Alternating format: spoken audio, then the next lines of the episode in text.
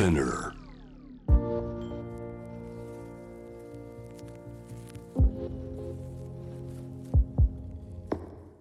藤原信也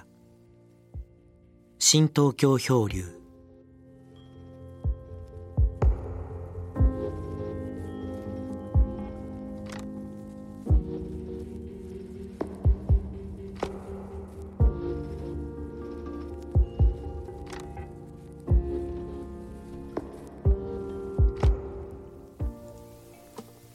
今日は2023年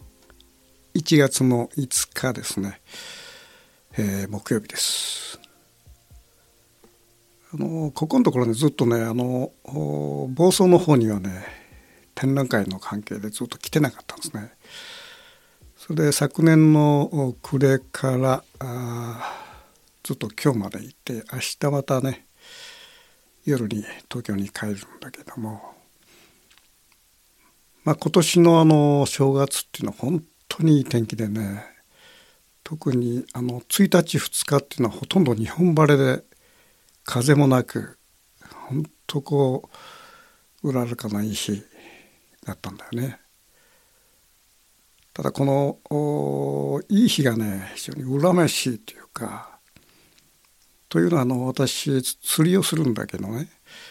えっと今回あの石鯛を釣ろうということで、えーいつも集まってる3人組がいて、まあ、1人はこの石石鯛釣りの名手で日本でも有名な方なんだけども、まあ、彼が、えー私の小さな船に乗って、えーピンポイントである場所に連れて行ってくれて、えーそこで、えー竿を下ろすという手はずだったんだよね。この石鯛っていうのはねあの僕はあの魚の中で、まあ、一番僕は美味しいと思ってんだよね。非常に細やかなね脂があって、まあ、刺身にして食べて口の中に入れて噛めば噛むほどねこう柔らかいきめの細かいその脂がにじんできてねこの石鯛ほど美味しい魚は僕はないと思ってるんだけどねまあ毎年ねこの、えー冬場に、えーある場所で釣れるわけですよ。それで今年もねそこに行こうということで、えー東京から来てくれる石鯛の名手がいて、えー彼を、まあ、僕の小さな船に乗せてですね GPS でこう場所を探りながらある場所に行って本当ピンポイントで、えー竿を下ろすという形で大体毎年ね、あのー石鯛を釣って食べてるんだよね。まあ、今年ねそれがね恨めしいというか叶わなかったのね。というのはそのえーっとこの石鯛釣りというのはあいろんな餌があるんだけどももうその石鯛釣りの名手が試しいろんな餌を試してそこに行き着いたところがですねあのカラス貝なんだね。カラス貝っていうとまああのよく、まあ、ムール貝っていう言い方もするんだけどもこれまあフランス料理なんかでこうスープ仕立ての料理に仕立て仕立てたりするんだけどねでこれがあの最近ね関東以南ではもう取れなくなってあの東北の方でしか取れないわけよね。それをあの彼がコインのコインにしているその業者に連絡してまあ3日前に連絡して取り寄せて、まあ、78キロぐらい取り寄せるのかな。それであのまあ石鯛津の現場に行くんだけどもえーっと去年のね、えー26日に、えーじゃあ行きましょうということで、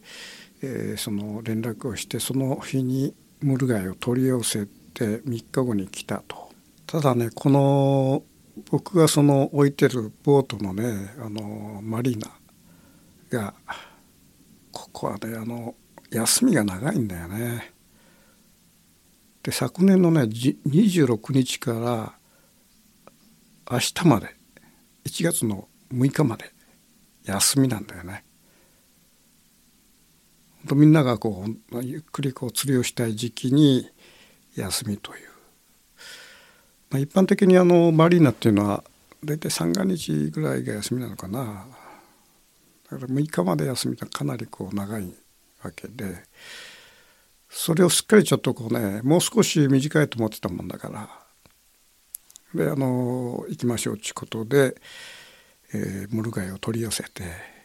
それで、えー、いざこう調べたところですね、えー、マリーナが休みだと。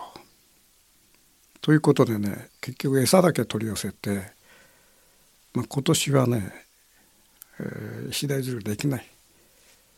本当残念なね、あのー、ことになっちゃって。それ何が飯飯かと海の状況っていうのはもうあの本当こう凪の日っていうのが非常に少なくてあの天気のいい凪の日っていうのは本当少ないんだけど今年のね暮れからあ正月三が日今も今日もそうなんだけどももう本当の釣り日和なんだよね。海がずっと平らで凪でそれであの潮目もすごく良くてねまあそういう意味じゃまあ今年船を出せなかったって非常に恨めしいというかそういうね、えー、状況で今八角堂でこういう録音してます。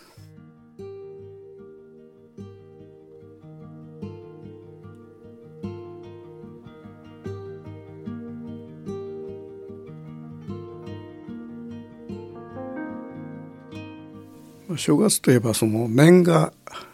なんだけどどうもねあの今年去年一昨年このコロナの3年間ねこの年賀がねあの減ってんだよね。で特に今年あたりがね年賀の本当にこう年賀はがきが本当にカクンと減ってる。これやっぱりねあのなんかこうコロナの影響なのかなと思うんだよね。あのいわゆる人と人を接触しないというこのある意味でこの人との距離感だよね。それとなんかこう、えー、気持ちの高揚感っていうかそういうものもこうかなりこう、えー、なくなっててその年賀を出そうというこうある種のこう気合っていうかな年賀状結構気合がいるんだよあれあの出すのにね。そういうあの年賀を出そうというあの字を書いて出そうというそういう気分っていうかな。どうもそういう気分になれなくなりつつあるのかなという感じがするんだよね。で確かにこれ年賀はがきっていうのは本当に面倒くさくてね。まあ多い人は何百枚も書くわけでしょう。昔は。こんなねあの年の暮れにね年賀を一生懸命書くというこれは本当大変な作業でね、まあ、そういう作業ややこしい難しい面倒くさい作業も徐々に徐々になんかこう自分の人々の中でこう経営するようになってきてるのかなと。まあ、私自身はね、まあ、一応あの、まあ、プリンターで吸ったあの絵絵かなんかをねこうそのそのままこう宛名書いて送るようにしてんだけどもいまだにやっぱりまだ年賀はがきを書いてますね。でそれに代わってね増えてるのがやっぱりあのネットなんだね。あのメールだとか LINE による年賀。まあ明けおめ LINE かねあのメールっていうのが、まあ、昨今そういうものが LINE メールによるその、えー、年賀っていうのがもうかなり増えてて、まあ、私の場合あんまり LINE はあるんだけどまあ人によっては何百というふうに来るらしいんだけど私の場合はね LINE でまあ数通だよね。45通っていうかそんな感じなんだけども。それからまあメール普通のメールね。でまあ数通来る程度なんだけど。このあのネット経由のねメール LINE だとかメールによるこの年賀っていうかな。これ、えー、読んでもななんかこう感情に入ってこないんだよね。でしかもこれほらあの LINE だと既読になってまた返さなきゃいけないっていう。逆にそのそういう年賀が来ることがメールの場合なんかあの感情にこう揺ら揺れもないし、えー、逆にこの返さなきゃいけないっていう負担があって嬉しくもないんだけど返さなきゃいけないという。じゃあこういうその LINE なりそのメールによる年賀っていうのはまあこれおそらく僕は必要ないと思うんだよね。だ仮にその「明けましておめでとう」の年賀をまあ人に伝えたいんであればねやっぱりあのネットはもうよした方がいいと思うね。であのやっぱり多少無理しても人の数をねセグメントしてもやっぱりあの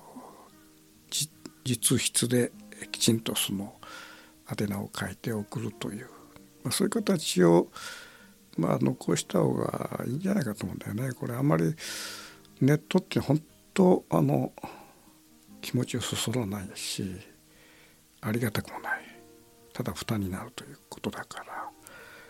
それとねあの携帯で見る年賀だよね。こう LINE だとかあのメールで来た明けおめ明けましておめでとうメール。まあ人によってはおそらく一斉メールみたいなのが、まあ、一つの文体を一斉に送りつけるみたいなソフトを使って一斉に何百人も送る人もいるらしいんだけどもでこれがあのこういうデバイスを使った年賀っていうのがこの感情に入ってこないでしょう。これは何かというと僕たまにね考えるんだけどもあの脳の中にニューロン神経細胞だよねあの神経細胞っていうのは何らかの外界のね何かを見たとかあの聞いたとか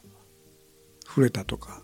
そういう時におそらくあの脳の神経細胞っていうのは刺激されてまあ、あるいは発光するわけだよね。で発光したものが軸索を通っであの、えー、シナプスによって次の神経細胞に伝達されていくという、まあ、そういうあの脳のシステムがあるんだけどもこれがあのそのいわゆる外界の刺激ね見るとか聞くとか触るとかそういう刺激があの非常に微量な場合はねいわゆるあのその神経細胞がの発酵の力が弱くてですね次に伝達しないのね。だからその感情としてそのいわゆるの広がりにならないわけよ。だからこの神経細胞も0か1かというシステムでいわゆるデジタルに割と似ててね。だからこうある刺激の量っていうものが、えー、あるラインに達した時に初めてそれは軸索を取って伝達されてその次のその神経細胞にこう伝達されて、まあ、おそらくそれが感情というものにこう膨らんでいくはずなんだけども。だからこのいわゆるネットで送られてくるその年賀っていうものはねおそらくその神経細胞が次の神経細胞にあの伝達するぐらいのその力を持ってないと思うんだよね。発酵力というか。だから瞬く間にそのゼロになって消えてしまう。だから感動感情にならないという、まあ、そういうおそらく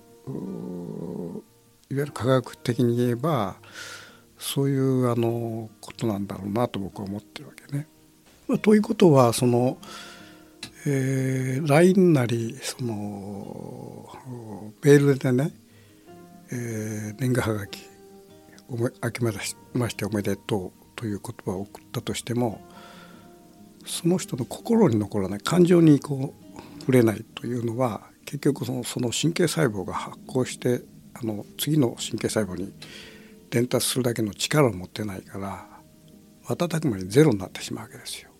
1にならないゼロになってしまう、まあ、そういう意味ではねあのネットの年賀ってものすごく無駄なことやってるような気がするんだよね。しかもその返さなきゃいけない負担だけ残ってしまうという、まあ、そういう意味でそのネット年賀っていうのはあ僕は無意味だと思ってるんだよね。物質としてのその年賀状だよねこれは例えばあの、まあ、印刷するしたものもある。宛名はまああの、えー、ペンだとか筆で書く場合もあるんだけどまたこれもまた印刷した場合もあるんだけども、まあ、それでもまあおそらくその見た時に、えー、ネットで来た年賀よりもやっぱりこの、えー、ニューロンっていうかな神経細胞脳の神経細胞を揺らす力が多少はあるんじゃないかと。まあ、仮にそれで、えー、手書きのね年賀っていうか、えー、書だとか絵だとかそういうものを書いた年賀でしかもそこに言葉が載してると。そうするとそういうまあものを見た時読んだ時に、えーまあ、脳もニューロンっていうか神経細胞が発光して、えー、軸索を通ってシナプスによって次のあのニューロンに伝達させされて一つの感情としてのこのあの広がりを持っていくということだと思うんだね。だからその年賀にしても、まあ、実際のそのハガキによる年賀にしても、えー、印刷の場合それから手書きの場合さらにはその、えー、その裏側に言葉としての伝達。それからそこに絵が描いてるとかね。あるいは書が書いてるとか。そうするとそのおそらくそのそういう年賀っていうのはそのやっぱりニューロンをバーッと揺らすっていうかな。だからそのそのニューロンをバーッと揺らしてどんどんこう他のニューロン伝達していって感情の広がりにザーッとなっていくという。まあそういう意味ではそのまあアナログっていうかなその力っていうかそれはあのやっぱりあの今こういうご時世であるからこそまあ必要なような気がするんだよね。まあそういう意味でねこのネット時代っていうのはまあいわゆるあのそういうこのネットの年賀が増えてるっていうのはいわゆるリモートに慣れてきた人々のまあ人の行動パターンにもなってるというふうに僕は感じるんだけどもやっぱりあの年賀はねあの人をセグメントしてもやっぱりきちんとあの手書きで書くっていうのがこれから逆にいいんじゃないかと僕は思うんだよね。要するにニューロンを揺らせるだけのこの物質感というかな感情っていうものが伝達されるっていうか、まあ、そういうことね最近あの特に今年そのネット年賀が増えた状況の中でね逆にそういうふうに僕は考え始めて、まあ、来年はねちょっと手書きで書いてみようかなというふうに僕は思ってるのね。まあ、この手書きの年賀っていうのはすごいなと思うのはね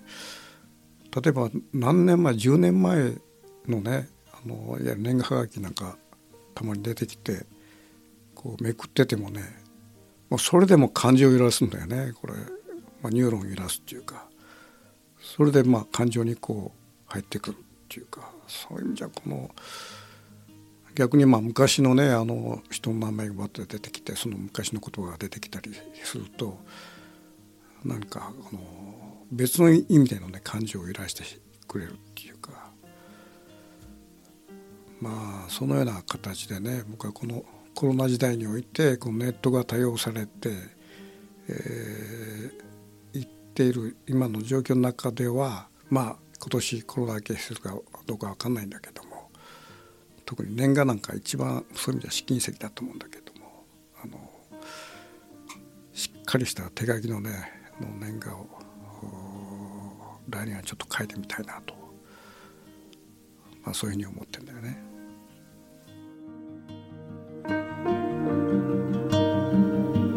藤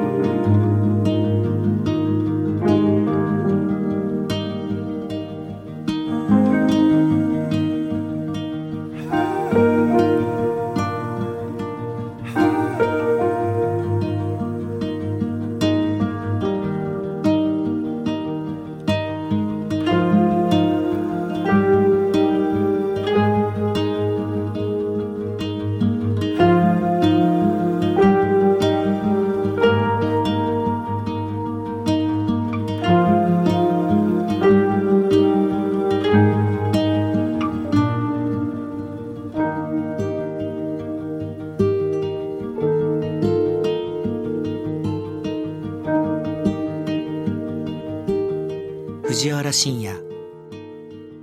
新東京漂流。